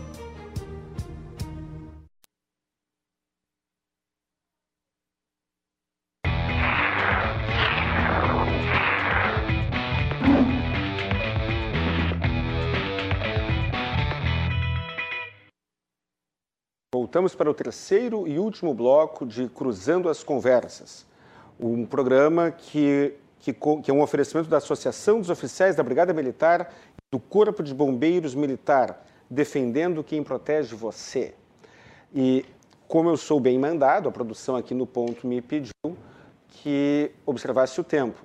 Então eu pediria, uh, vereador Jonas e, e doutor Closemar, que fizessem uma rápida consideração sobre a, a provocação que fiz agora, a questão do salário do cobrador de ônibus versus o, a remuneração do motorista de Uber, que a, a Karina aqui me disse que é mais ou menos quanto? Que... É de 3.500 a 4 mil. Uh, o que, que é mais... Bruto, bruto né? Bruto, Desconta aí 40% de combustível, né? Sobra quem roda na gasolina. Dois mil e pouco. Dois mil e pouco. Dois mil e pouco. Uh, o que, que é socialmente mais relevante? Um, um, ônibus que gera alguns empregos com dois mil reais de salário ou 50 motoristas de Uber que ganham os mesmos dois mil reais de salário? Se puder, vereadora e doutor Cosemar, um minuto, 30 segundos, um minuto para cada um, para depois avançarmos para as considerações finais. Sem volume. Estamos sem retorno, sem Lexo. som. Não me ouve? Agora estou escutando. Ah, ok. Então, é um tema que é complexo em um minuto, mas, por exemplo, um cobrador hoje ganha cerca de R$ 1.600. Isso entra de salário para si e um motorista de ônibus, 3 mil reais. Hoje, nós temos uma carga horária dos cobradores e motoristas muito próxima das do Uber, porque o trabalhador em tempo de, eh, o tempo horário que ele está à disposição do serviço. Por exemplo, faz uma tabela, duas, começa às 8 da manhã, daí tem um intervalo de quatro horas. Acaba tendo que ficar no, no trabalho esse intervalo de quatro horas. Pega de novo, faz mais uma tabela de três horas, quatro horas. Então, ele acaba fazendo cerca de 12 horas diárias. Hoje, o trabalhador da empresa de transporte público da capital. Porque, como eles reduziram a linha, reduziram é, horários, ficou um caos as tabelas. Então, hoje, a pessoa fica à disposição cerca de 10, 12 horas para receber R$ 1.600. Esta é a realidade, fica à disposição da empresa. E ele não tem solução. Se ele sair daí, ele vai ficar no desemprego. Ele está pior porque que o motorista do Uber. Nós temos 15 milhões então. de desempregados no país. Vai virar Uber. Ele está pior do que o motorista do Uber. A vida do motorista do ele tá ônibus tá do situação... é pior que a do Uber. Não sei te precisar, porque daí é uma impressão de cada um. Mas eles estão com a carteira assinada, enfim, tem direitos trabalhistas, tem algumas licenças, alguma coisa, alguma segurança. O do Uber, não. As pessoas contraíram a Covid, ficaram entubadas sem nenhuma renda para sua família que é o caso do Maurício, que é um cidadão que eu conheço, não motorista de aplicativo. Doença? Não. Uber não, não tem. É, não tem, mas gente... ele paga INSS, não é contribuinte obrigatório do INSS, não precisa pagar o INSS e, e receber o auxílio doença depois? Eu não posso presumir Bom, que o motorista... essa questão vou deixar para a Karina, que Na conhece mais o sindicato. as plataformas, Ela... elas pagam o, o direito, pagam, né, uh, um valor baseado no que tu trabalha, uh, os 14 dias que tu fica afastado, mas tu tem um limite de tempo para encaminhar aquilo. No caso do nosso colega que ficou entubado é, 50 e poucos dias no, no, no hospital, ele passou do tempo de três dias para encaminhar a documentação e não teve direito de ganhar. Mas ele é contribuinte obrigatório do INSS, não é? Do INSS se ele contribuir com o INSS. Sim. Se ele não contribuir com o INSS, daí ele não recebe. Não, não, ele é obrigado a contribuir. Se ele é. não está contribuindo, ele está em infração Aí... legal. Mas, mas, então ele só nega a contribuição para o INSS? Não, não, eu não sei te dizer, porque eu não sei se ele encaminhou para o INSS, é, mas estou dizendo não, no é... caso da empresa. No caso da empresa, a empresa não pagou porque a empresa deveria ter pago. Eu digo no caso da empresa pagar. Eu acho que sonegação é um termo muito pesado, tá? E isso, inclusive, tem uma, tem uma implicação penal que eu desconheço completamente. Agora, que ele é contribuinte obrigatório e deveria contribuir, sim, não tem a sim, menor sim. dúvida. Ele é e, e, se ele é, é contribuinte obrigatório, por que ele não teria direito ao auxílio-doença? Sim, do auxílio-doença, sim. A gente está comentando da empresa. Da empresa, eu, por exemplo, eu, eu peguei Covid três vezes. A primeira vez eu recebi, as outras duas não, e fiquei bloqueado os 14 dias. Todas as outras duas vezes. Bom, uh, tem isso também, né? Esse é um outro assunto aí, infelizmente o programa está indo para o final, mas é essa questão, uh, e aí a gente fala um pouco de, de educação e conscientização. Todo contribuinte, toda a pessoa que trabalha é contribuinte obrigatória do INSS. Sim. E quem paga INSS tem direito ao auxílio-doença. E aí, quando eu, eu e eu, eu, não posso presumir que todo motorista do Uber, ou que a maioria dos motoristas de, de aplicativo, não cumpram com esta obrigação legal que é de pagar o INSS. E aí, então, se a pessoa teve Covid, não, não conseguiu, uh, ficou sem renda, isso é consequência da opção dela de não cumprir uma lei previdenciária que está em vigor, me parece. Uh, eu gostaria. Mas é, é, é, aí que tá, essa é a lógica liberal das coisas, né, Guilherme? E, e tu, não, tem, sim, tu, tu tem razão. Agora, a questão é até que ponto essa escolha foi uma escolha é, consciente e, e de fato é, não uma imposição dos fatores que tu vive. Eu acho que essa, a, a, a Karine acabou de falar, se eu entendi corretamente, se não tu me corrige, Karine. Agora, o que eu ouvi da Karine foi que, olha, eu fiquei duas semanas sem trabalhar, ainda o que que me, se eu ficasse, me, me tiraram da plataforma, ou, ou, eu fiquei sem receber corrida. Quer dizer, até que ponto ele pode ir para o INSS? Até que ponto ele pode, é, ela tem essa liberdade trabalhando nessa plataforma. E outra coisa, é, eu, eu tenho como recolher, eu, recebendo aí R$ 1.600, é, minha esposa trabalhando também, eu tenho um filho que está no colégio, o outro filho está na creche, eu, eu vou ter condições de pagar ali, é, nem sei se é 11% a alíquota do autônomo, não me foge agora a memória. É 20%. Eu tenho condições de pagar mais esse percentual? Não, 20% não é o percentual do tomador do trabalho? Não, no contribuinte individual ele paga não. 20% da, da alíquota, mas é 20, pode, pois é. Eu, mas se ele se cadastrar como MEI, ele paga 5% apenas. É, o é. contribuinte uh, MEI, microempreendedor individual, paga 5%. MEI com 50 é e poucos reais, ele tem a proteção completa do INSS. Isso, 5%. Ah, é, então, 50, ele paga 5%. É, então, eu acho que... então se, se, se o motorista... Isso é, rigoroso, isso é rigoroso conhecimento legal. Se a pessoa não quer fazer, não faz, não, não, está fazendo porque não tem conhecimento disso. Eu não tinha. É, tá, tá na, na, lei o MEI, ele, ele assegura que, que ele paga, muitos motoristas de Uber pagam o INSS, 5% como MEI, e, e aí então, quando uh, me vem o argumento de que a pessoa não pode trabalhar e ficou sem renda, uh, então isso para mim já, me, me, parece um pequeno paradoxo, porque ele, po ele pode pagar 5% como MEI, 50 e poucos reais e ter toda a proteção previdenciária. Aí ele não paga. E aí, então, uh, a culpa é do Uber? É, essa é pergunta, uh, vereador João, o senhor havia comentado, se o senhor puder, antes das considerações, já emendando as considerações finais, fazer um comentário sobre isso, porque o senhor trouxe essa demanda, esse, argumento, e eu, gostaria de ouvir o que o senhor pensa a esse respeito. É, o que que, o que que eu... Não vou ser preciso na resposta, porque, na verdade, nós temos mais perguntas do que soluções. Infelizmente, quando as realidades são novas, a gente tem que interpretar elas à luz da legislação que existe, propor mudanças, melhorias para todos os lados. É, hoje eu te digo, da minha impressão que eu tenho, tá? Não posso te afirmar que isso é real, mas eu acho que a maioria dos motoristas não recolhe. Estão todos na ilicitude? A maioria então. dos motoristas não recolhem sobre toda a sua, por exemplo, renda. Eu acho que isso talvez não aconteça. E eu acho que não tem um processo social, inclusive do poder público, de discutir o que, que pode acontecer com esses trabalhadores daqui 10, 20 anos.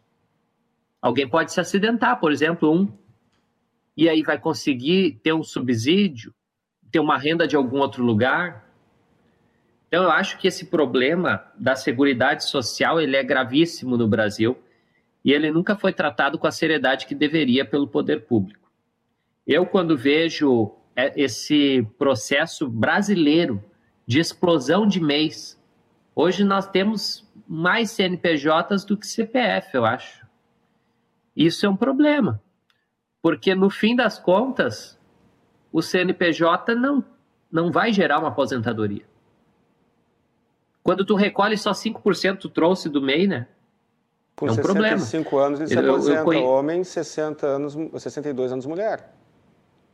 E depois Isso, mas aí se aposenta com qual renda? Ah, ele, um salário mínimo. Um salário mínimo. Hoje eu te digo, um salário mínimo, uma família com três pessoas não sobrevive. O meu pai, por exemplo, ele recebe R$ 1.700 de aposentadoria. E ele vive R$ 1.700 com a minha mãe. Se não tem eu com renda, né, não tem solução. Então vocês vejam essa situação da maioria do povo brasileiro. Não consegue comprar o, o seu gás, pagar sua luz, água, agora vai mesmo? até subir a, a luz. O cobrador de ônibus, de ônibus ganha quanto mesmo? 1.700. Essa é a média, 1.600. Ele já passa a vida levando, ganhando 1.700 e mais ou menos isso. Exatamente. Sim, sim. Então tu pensa, qual é a condição de uma pessoa dessa de contrair, por exemplo, um, um sei lá, um conseguir comprar uma casa própria? Como é que ele vai conseguir comprar a casa própria, ter um carro, ter lazer, ter segurança, ter saúde, ter educação? Com R$ 1.700 e alimentação. Sei lá, comer arroz, feijão, carne todo dia, seus filhos. Há uma problemática social muito grande no tipo de renda e o tipo de segurança que os trabalhadores têm hoje. Eu estou vendo assim o Estado muito afastado disso, porque veja só, só o problema dos aplicativos. Nós estamos já há seis anos com esse modal e até agora nenhum prefeito quis interferir de fato nisso e dialogar e conversar e integrar os aplicativos também ao ônibus, ao trem, metrô. A minha intenção hoje não é banir ninguém, nenhum modal, nenhuma empresa, mas é que a gente socialmente planeje minimamente 10, 20, 30 anos desses modais existindo para a gente não ter um estouro, por exemplo, no INSS daqui 20, 30 anos. Ou até nós temos que ter programas mais robustos de assistência social, porque nós teremos velhinhos, ex-motoristas de Uber, que já não conseguem mais dirigir Uber porque estão com problema na coluna. Imagina, 30 anos trabalhando 12, 18 horas por dia e aí nós vamos garantir subsistência para essas pessoas como? Vereador Jonas. Então, está é, se criando já, já um problema fica... social que talvez hoje a gente não enxergue. Vereador... São jovens dirigindo Uber, né? enfim, tem toda a vitalidade daquela da juventude. Mas e daqui 20 anos, como vai ser a situação? Para quem Jonas, vai arrebentar isso? Vereador Jonas, já fica o convite que eu faço para o senhor, para um próximo programa, falarmos sobre isso, inclusive sobre a inversão da pirâmide etária que no Rio Grande do Sul que agora nós temos mais uh, uh, mais, mais idosos, a pirâmide etária está se invertendo e eu acho que esse assunto é de suma importância. Uh, já fica o convite para um próximo programa falarmos sobre isso. estou com o tempo estourado, posso já passar, tem, tem alguma consideração aí de 20 segundos para eu já passar para o doutor Closemar? Para mim é apenas deixar um abraço a vocês e pedir desculpas que eu não consegui entrar antes por culpa da internet aqui, do, do enfim, tecnologia. Mas foi muito feliz o nosso debate e envio um abraço aos ouvintes teu aí, os telespectadores. Parabéns à RDC por essa disposição de construir com a cidadania informações a partir desses temas que a população precisa debater. Muito obrigado. Doutor Closemar, pode fazer um comentário sobre o que falávamos e já emenda com as suas considerações finais depois, por favor. Não, eu, eu já vou, já vamos para considerações finais aqui, até porque eu sempre me estendo um pouco. Então, tentando encerrar essa matéria, e meio na linha do que o vereador comentou, nós não temos de fato certezas acerca de qual seria o melhor regime de trabalho para essas pessoas. Eu insisto, é, hoje o que nós temos é uma clara orientação jurisprudencial para dizer que são trabalhadores autônomos no meu sentir, essa orientação não é a melhor. Nós temos dois modelos que se adaptam a isso: trabalhador autônomo e trabalhador empregado. Da forma como as plataformas dirigem a atividade dessas pessoas, eu quero crer que são empregados. É, agora, o caso concreto vai dar as determinantes para se decidir como isso vai acontecer. Insisto e finalizo: é, a tendência jurisprudencial hoje predominante é de não reconhecimento de vínculo.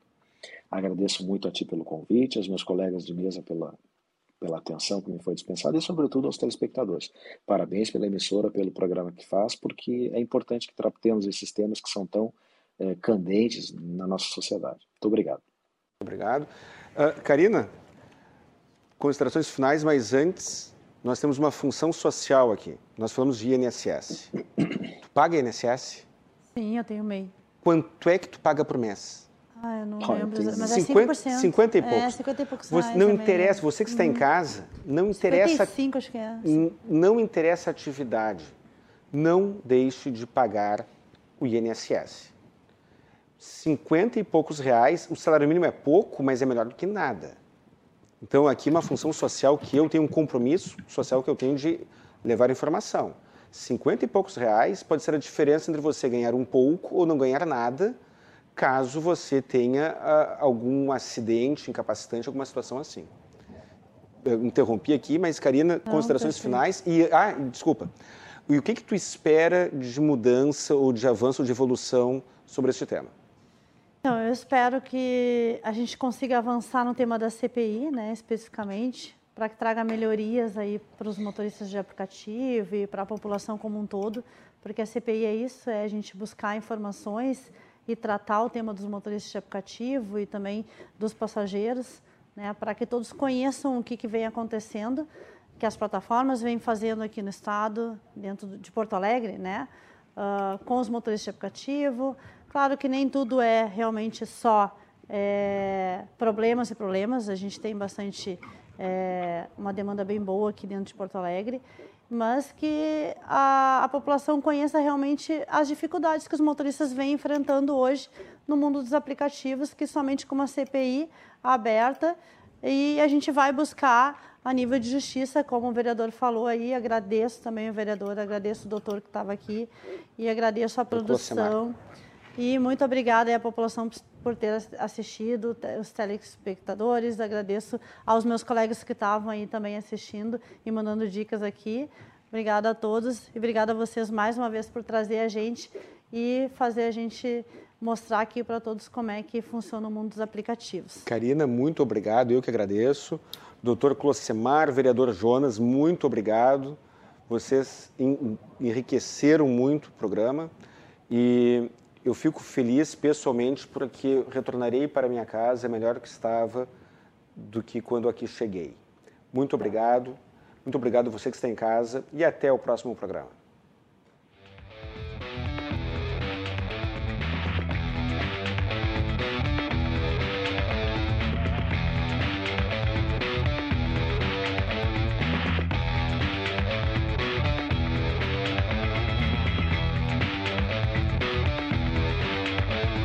As Conversas. Oferecimento: Associação dos Oficiais da Brigada Militar e do Corpo de Bombeiros Militar. Defendendo quem protege você.